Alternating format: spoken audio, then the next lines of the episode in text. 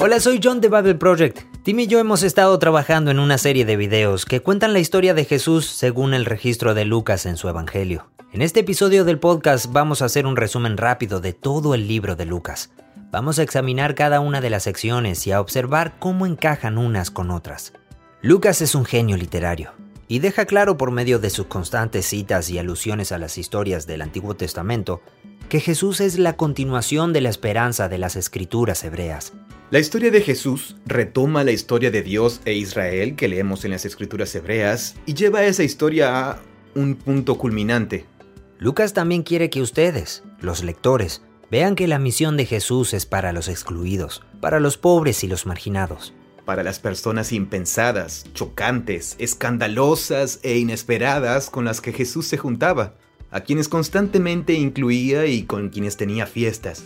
Cuando viajaba predicando sobre el reino de Dios, Jesús cambiaba a las personas y las llamaba a que vivieran vidas de justicia y paz radicalmente nuevas. Lucas quiere destacar de forma excepcional las implicancias sociales de esas comunidades del reino que Jesús quería formar. El Evangelio de Lucas es un libro muy rico, y sus partes funcionan en conjunto para mostrar una visión sobre quién era Jesús, lo que enseñaba y el sorprendente final de su vida. Comencemos.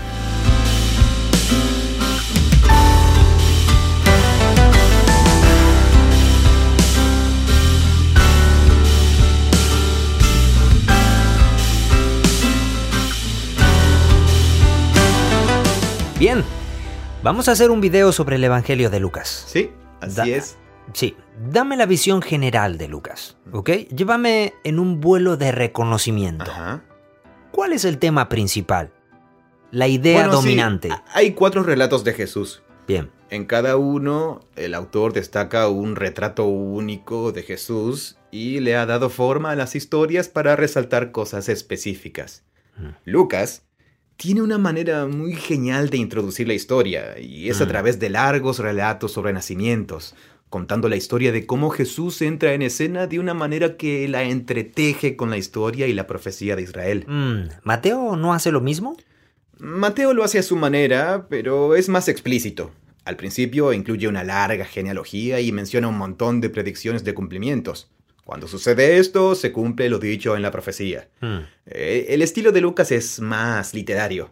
Está más centrado en los personajes y es más sutil. Vamos a hablar de todo eso luego. Eh, Pero él hace la misma afirmación que hacen los cuatro evangelios, de que la historia de Jesús retoma la historia de Dios y de Israel que leímos en las escrituras hebreas y lleva a esa historia a un punto culminante. Algo que siempre se me ha escapado al leer el Evangelio Mm.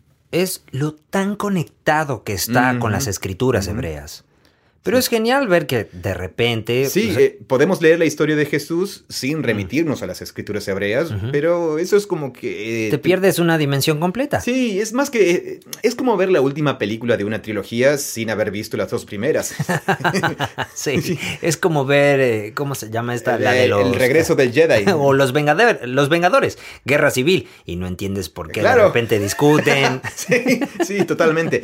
Es como ver la tercera parte de una historia cuando no viste ni la primera ni la segunda. Claro, puedes disfrutarla y tiene su propia forma. Pero no vas a percibir... El contexto. y em, no vas a entender ni la mitad de las profundidades de la trama que sucede. Claro, Eh, Pero puedes entenderla como una historia en sí misma. sí. Eh, sí, en- entonces, vamos a explorar más sobre cómo Lucas hace eso en la introducción en los capítulos 1 y 2. De verdad es genial. Luego, Lucas retrata a Jesús en Galilea anunciando el reino de Dios. En forma muy particular, Lucas quiere destacar las implicancias sociales de esas comunidades del reino que Jesús quería formar. En una especie de sermón inaugural de Jesús, él utiliza una historia diferente a la historia inaugural de Mateo y de Marcos. Mm, Jesús cita a Isaías y resalta que la misión de su reino es especialmente para y que va a incluir los pobres, los excluidos y los marginados. Después, Lucas nos sigue contando historia tras historia en los capítulos 5 al 9 sobre cómo Jesús alcanzaba a las personas que más sufrían en Israel. Es muy poderoso. Ahora, cuando dices que él está tratando de crear esas comunidades, Mm. ¿de dónde sacas eso? Bueno, él es un maestro itinerante y viajero, Mm. así que, por ejemplo, va a Bethsaida. Disculpa, eh, itinerante, ¿qué ah, significa? que va viajando. Ah, que va viajando. Sí, así que él viajaba recorriendo diferentes ciudades de Galilea. A Bien. veces se nombran algunas: Bethsaida, Corazín. Mm, Sí, él, él llegaba y daba su charla. y, y Lucas la resume en el capítulo 6. Le da el nombre del sermón de la llanura en lugar de el sermón del monte, como lo Mm. llama Mateo. Pero decía lo mismo en cualquier ciudad.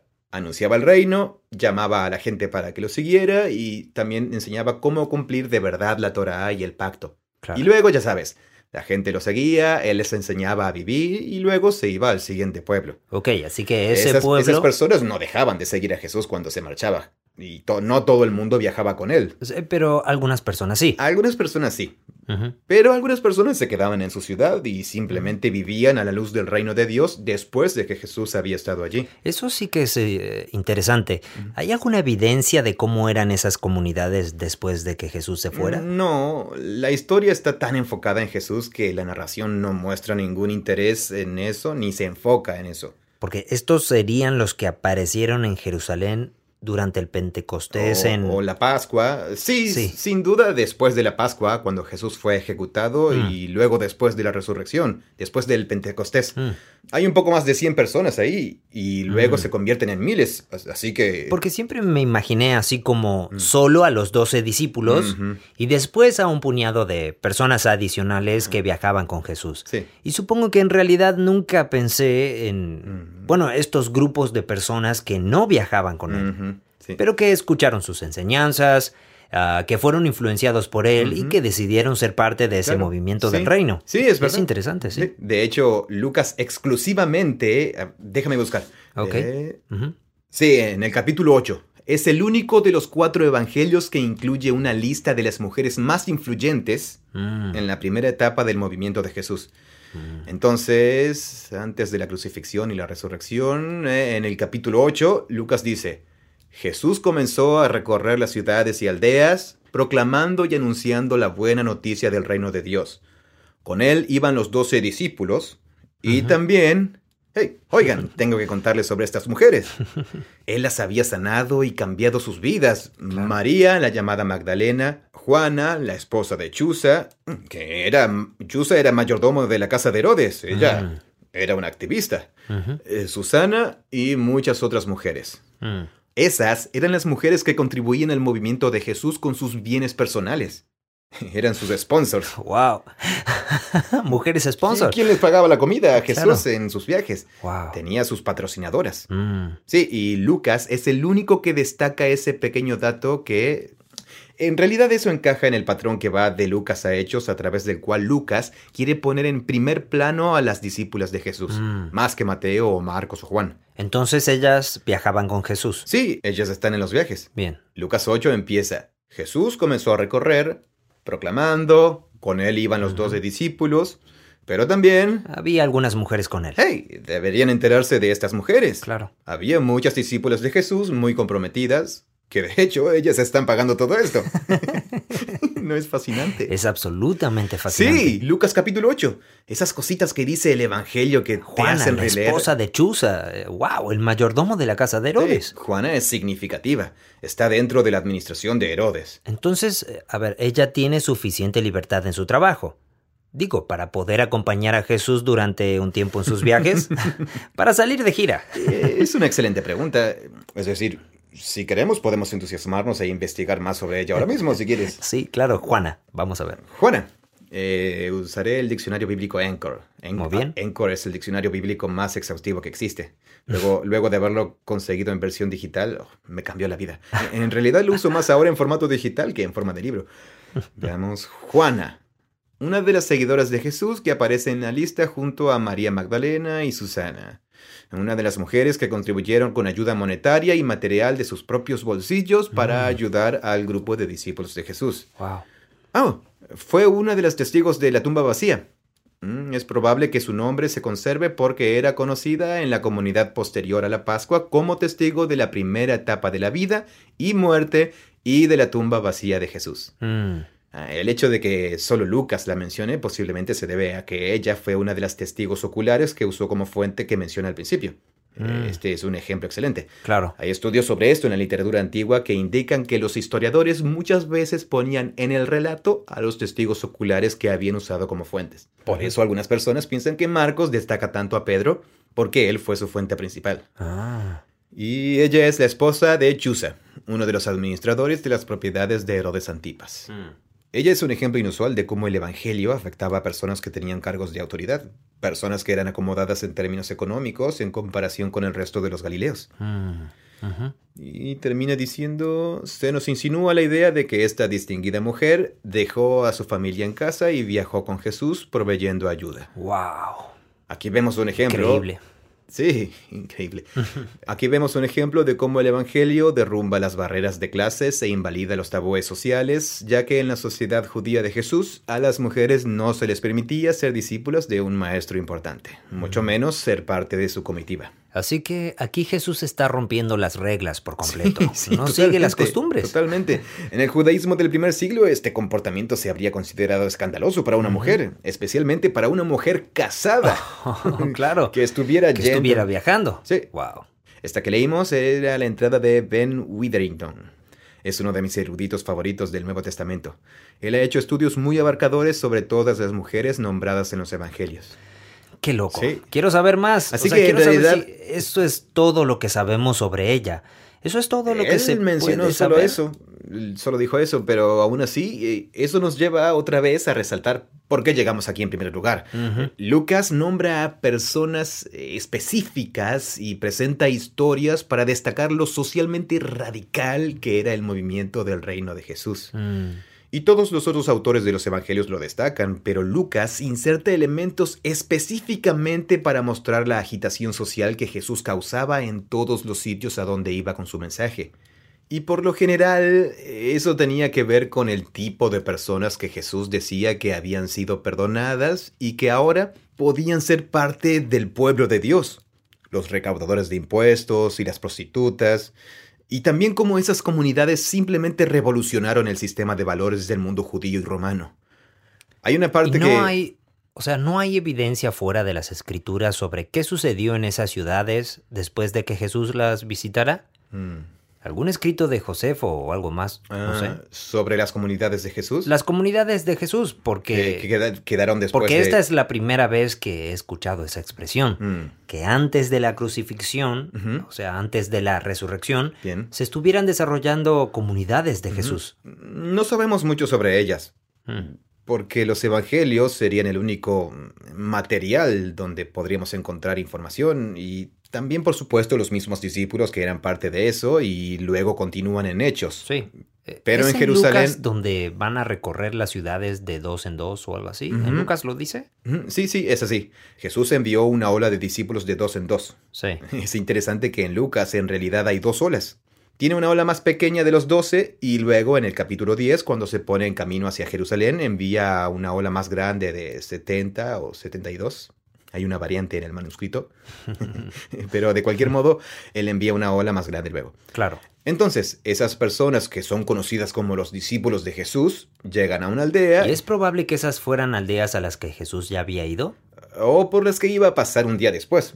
Cuando él estaba por llegar, decían algo así como, Oye, Jesús de Nazaret está pasando por aquí. Él proclama el reino de Dios. Pasen por aquí mañana y lo oirán. Ah, wow. Y luego, si la gente quedaba como, bueno, queremos escucharlo. Sí. Oye, ¿necesitas un sitio para pasar la noche? Aquí tienen. ¿Todos los 72 iban a la misma Ah, ciudad? Claro, empezaban. eh, ¿Todos? Ah, no, no, no, no, no. Sí, Iban a ciudades distintas, como, Mm. como siguiendo un itinerario. Entonces todos iban antes para dejarle ya preparado el pueblo. Sí, Oh, wow. es, es la idea del capítulo de 10 de Lucas. Eso, eso, Sí. eso es lo que un maestro itinerante tenía que hacer. Cierto. Jesús era un profeta itinerante que viajaba y anunciaba el reino y les daba sus enseñanzas. Entonces él y- llegaba y los discípulos, las dos personas que ya estaban allí, Sí, habían establecido muchos contactos, Claro. entusiasmando a la gente, buscando alojamiento y luego esperaban a que Jesús llegara. sí. Jesús llegaba, compartía sus enseñanzas y luego continuaban a la siguiente ciudad donde todo el proceso se repetía. Y no siempre había resultados positivos. Mm. A veces la gente lo rechazaba. Claro. Y entonces Jesús dice, si los reciben, si son personas de paz y les dan la bienvenida en su casa, fantástico. Iré a esa ciudad. Pero si no, entonces sacúdanse el polvo de los pies y sigan adelante. Mm. Hay algunos lugares donde Jesús pronuncia oráculos proféticos de juicio sobre las ciudades que lo rechazan. Y realmente... Es eso de lo de será mejor para Sodoma y Gomorra. Totalmente, ¿no? sí. Sí. En realidad son como lamentos, lamentos proféticos. Mm. Ay de ti, Bethsaida, si los milagros que hice allí se hubieran hecho en Sodoma y Gomorra, ellos se habrían arrepentido. Mm. Entonces sí, eso podía pasar en algunas aldeas. Probablemente había reacciones de todo tipo según la aldea. Esta es la etapa de Jesús Galileo, trayendo el reino de Dios. Y en realidad no sabemos bien cuánto tiempo duró. Los datos ¿No cronológicos... dicen que fueron tres años? Sí, es interesante. Eh, La idea de los tres años no proviene de Mateo, ni Marcos, ni Lucas.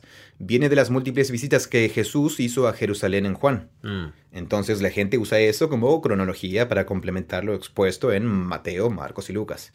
Pero Mateo, Marcos y Lucas simplemente anclan el relato en la historia judeo-romana al principio y luego dicen algo como y después de eso, y al día siguiente, Mm. y después de esto. Entonces, en realidad, ¿no sabemos cuánto tiempo Jesús estuvo enseñando? pudo haber sido entre uno y tres años. O sea, tiene sentido lo de... eh, En la cronología de Juan, él va a Jerusalén para tres Pascuas durante el curso de los acontecimientos. Mm. Así que ahí hay tres años. Claro. Pero, ¿cuánto tiempo pasó Jesús en el sur de Galilea? ¿O cuánto tiempo pasó en el norte de Galilea? ¿Y hizo el mismo ciclo 20 veces?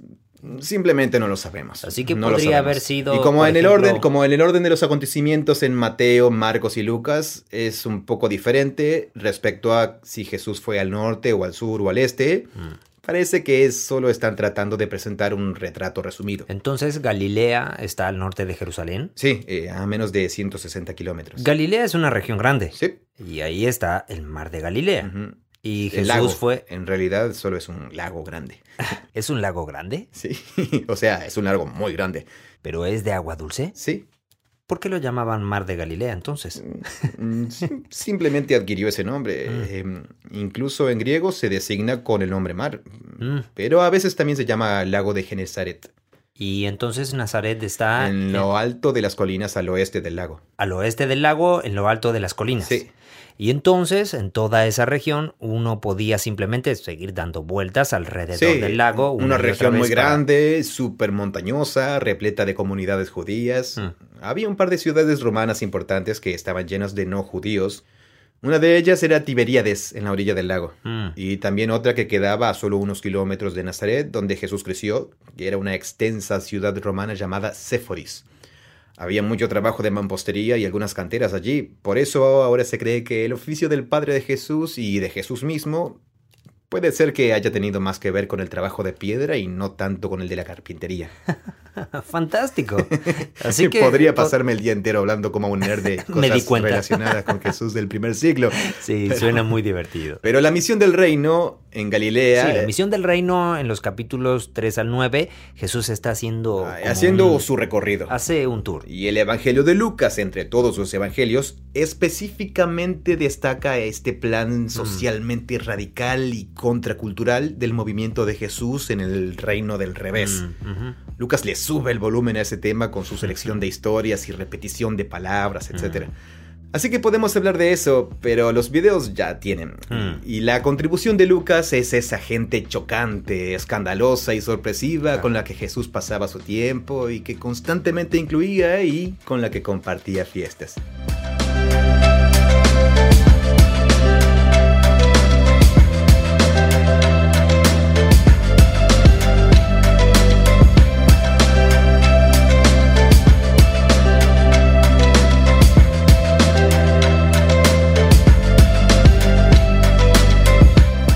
Bueno, todavía seguimos con el vuelo de reconocimiento, Sí. ¿verdad? Entonces, la siguiente sección. Sí, Cuéntame. La sección del medio es la travesía hacia Jerusalén. Bien. Simplemente continúan los mismos temas. Eh, en realidad, casi todas las parábolas más famosas de Jesús solo se encuentran en Lucas y están en la sección del viaje itinerante en esta parte de la mitad del libro. Mm. Como el buen samaritano, la oveja perdida, la moneda perdida, el hijo perdido, el hijo pródigo, el, el hombre rico y Lázaro, y el mayordomo astuto que engaña a su jefe, pero el- al cual luego se lo honra, y... Esa es tan extraña. Es tan rara. sí, ¿Tú entiendes esa parábola? eh, creo que sí. Bueno, hablemos de ella, por favor, algún día. de acuerdo. Parábolas del mayordomo infiel, le dicen. Sí, ¿no? sí. Y, y de nuevo, Mm. casi todas esas son parábolas que hablan sobre el sorprendente cambio que está sucediendo en el reino de Dios. Entonces, en esta sección del medio, del Ujú. 9 al 19, Ujú. Jesús dice algo así como, el recorrido ha terminado. Mm. Sus días de gira han terminado y él va Sí, yendo, va digamos. en camino hacia Jerusalén. Es como, me dirijo a Jerusalén Para morir. y sé que voy a morir. Ujú. Y luego, en camino hacia allí. Lucas lo muestra contando todas estas Claro, parábolas, ¿sí? sí. Probablemente estaban sucediendo algunas otras cosas, ¿no? Como sanando a la gente y Sí, todo sí, eso, ¿no? Y hay varias escenas de banquetes. Esta Ah, sección está ligada a las personas que invitan a Jesús a su casa y luego durante esas comidas Jesús habla sobre el reino. La Claro. comida y las personas que lo invitan se convierten en ocasiones para hablar sobre el reino de Dios o sobre los líderes religiosos a quienes Jesús no les agrada y con quienes termina teniendo batallas de kung fu verbales. Sí, em, así y- que... ¿Y esos líderes religiosos, Mm. nada más estaban en las ciudades donde él estaba? ¿O salían de Jerusalén como para monitorear qué estaba pasando? Eh, ¿Sabes? Parece que sucedían ambas cosas, pero Mm. en este punto él ya tenía un poco de mala reputación. claro. Entonces, él se detenía en una ciudad y los rabinos y fariseos locales que habían escuchado sobre él lo confrontaban provocativamente Claro. o invitaban a sus amigos de Jerusalén. Mm, Al parecer sucedían ambas, ambas cosas. cosas. Sí. Entonces, esta es la sección de la mitad. Y esta última sección va hasta el final del libro, Sí. desde el capítulo 19 Ajá. hasta el 24. Él llega a Jerusalén y confronta a los líderes del templo y irrumpe en el templo, predice que va a ser destruido y eso no pone contento a nadie. Y esta estratagema que ejecuta en el templo parece ser el acontecimiento detonante que llevó a su detención y juicio.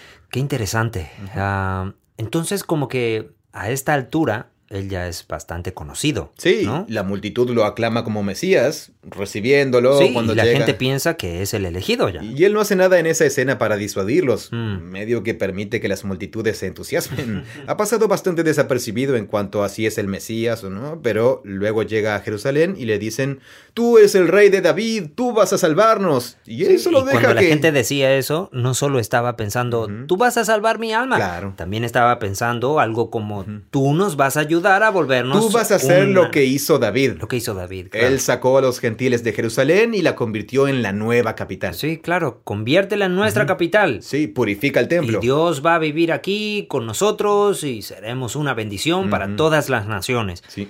Todos esos, digamos, todos esos pactos que Dios le había prometido a Sí, Israel, Sí, es cierto. Jesús ellos ha- lo esperaban. Claro, eh, Jesús se había presentado y era considerado una figura líder de tipo profético y mesiánico, como un Moisés, una figura similar a Moisés o a David. Y sus esperanzas no tenían que ver con la vida después de la muerte. Sus Claro. esperanzas tenían que ver con que Dios cumpliera su promesa de restaurar a Israel y darle bendición, abundancia y libertad a su tierra. Y Él se los permite. O sea, les permite pensar sí, que... sí, él permite que las multitudes se emocionen Claro. y atraigan toda esa atención no deseada y luego irrumpe en el templo. Digo, Mm. él hace todo para que... a ver, lo voy a decir al revés.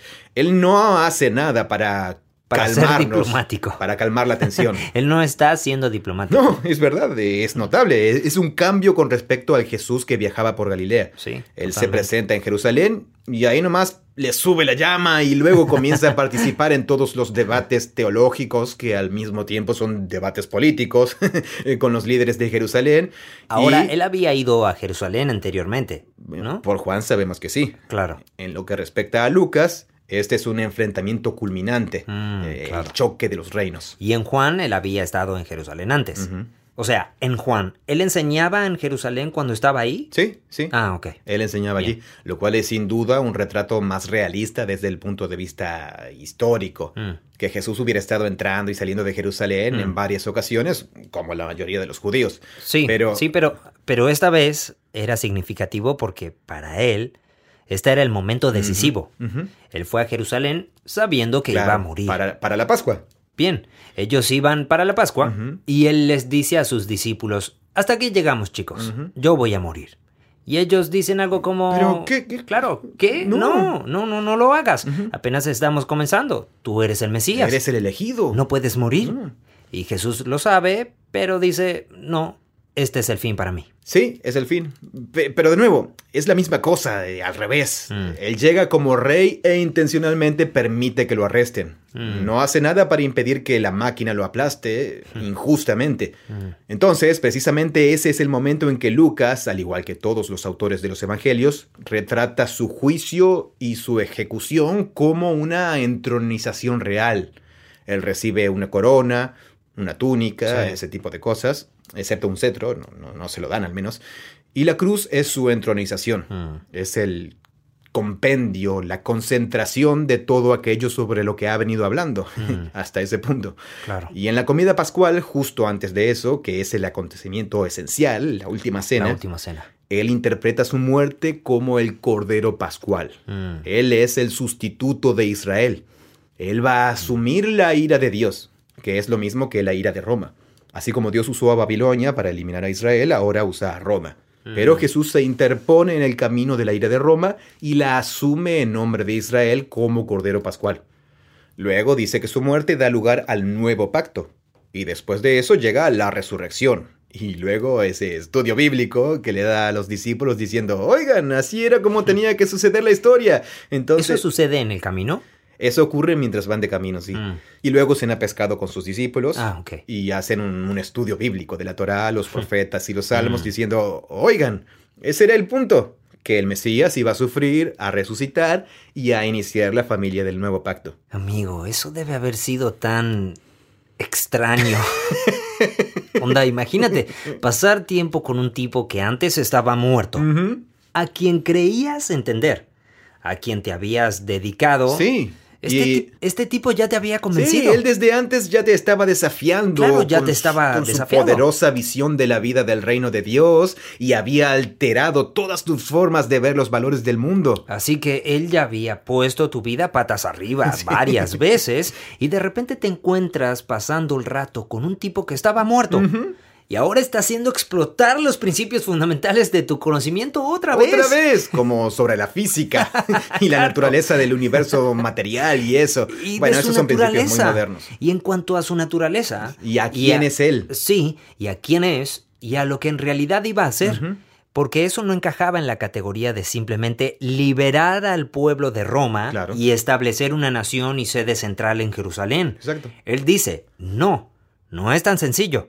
Estudiemos las escrituras juntos mientras les vuelo la cabeza en este nuevo nivel. Sí, totalmente.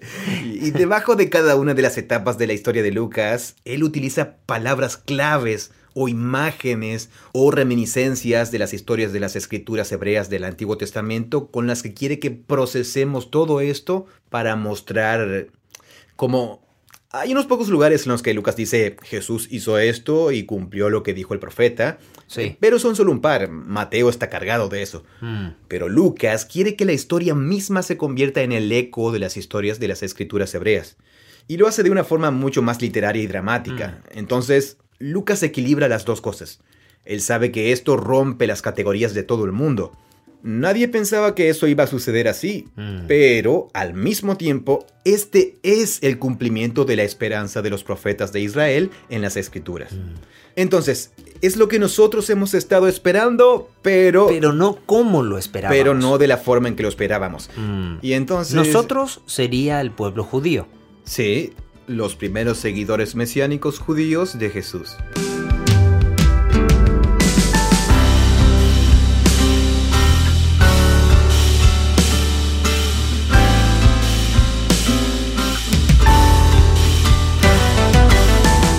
Eso es todo en este episodio. Vamos a continuar nuestra conversación sobre Lucas. En el próximo episodio vamos a profundizar en los capítulos 1 al 5 de Lucas. Hablaremos del nacimiento de Jesús, su bautismo y la selección de sus discípulos, el comienzo de su ministerio en el desierto, el monte de la transfiguración. Tenemos un montón de cosas buenas. Gracias por escucharnos.